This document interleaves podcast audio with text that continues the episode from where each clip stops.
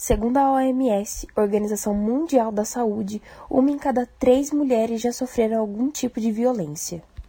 De acordo com dados do Judiciário Brasileiro, com base em informações dos tribunais de justiça, tramitam no país quase um milhão de processos relativos aos casos de violência doméstica no país. Pesquisa do Instituto Maria da Penha apontou que a cada sete segundos uma mulher é vítima de violência física.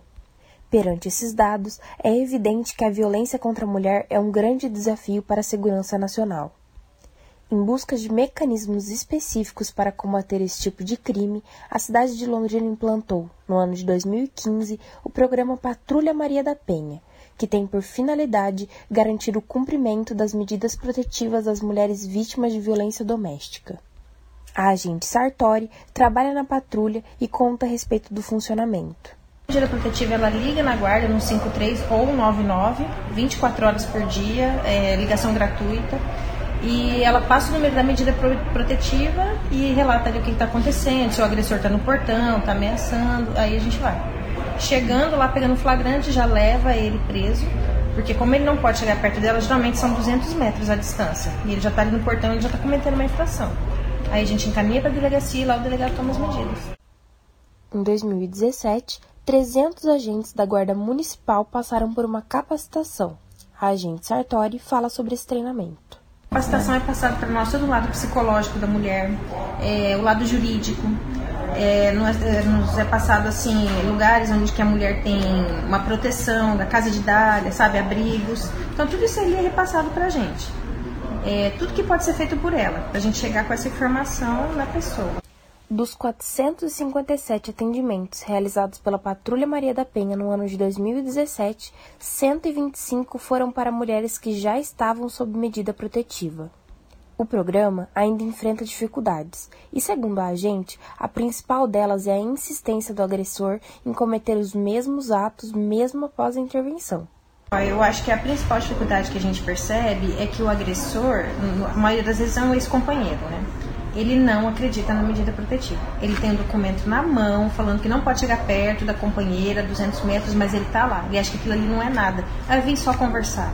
Não, ali ele não pode chegar perto dela, nem para conversar, nem para bater, nem para fazer carinho, nem para nada. Acabou o relacionamento.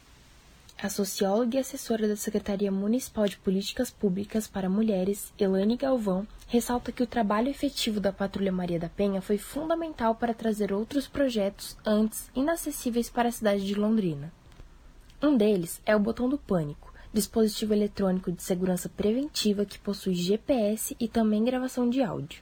O equipamento deve ser distribuído para mulheres que são sob medida protetiva e deve ser acionado caso o agressor não mantenha a distância mínima garantida pela Lei Maria da Penha. Agora nós estamos novamente com a proposta de implantar o dispositivo de segurança preventiva, né, vulgarmente chamado de botão do pânico. Nós já encaminhamos um projeto para a Secretaria de Estado da Família e Desenvolvimento Social, porque vai haver né, implantação disso no Paraná e Londrina foi um dos, dos municípios assim indicados como é, com viabilidade de recebimento desse, desse recurso para implantar, porque nós já temos uma rede aqui que funciona, inclusive a Patrulha Maria da Penha.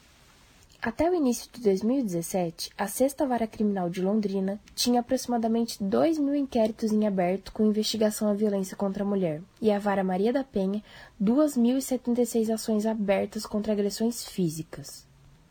A perspectiva é que os instrumentos de segurança específicos ajudem a amenizar esses números e sejam levados para outras cidades.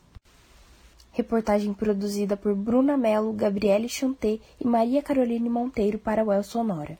Apresentação: Maria Caroline Monteiro.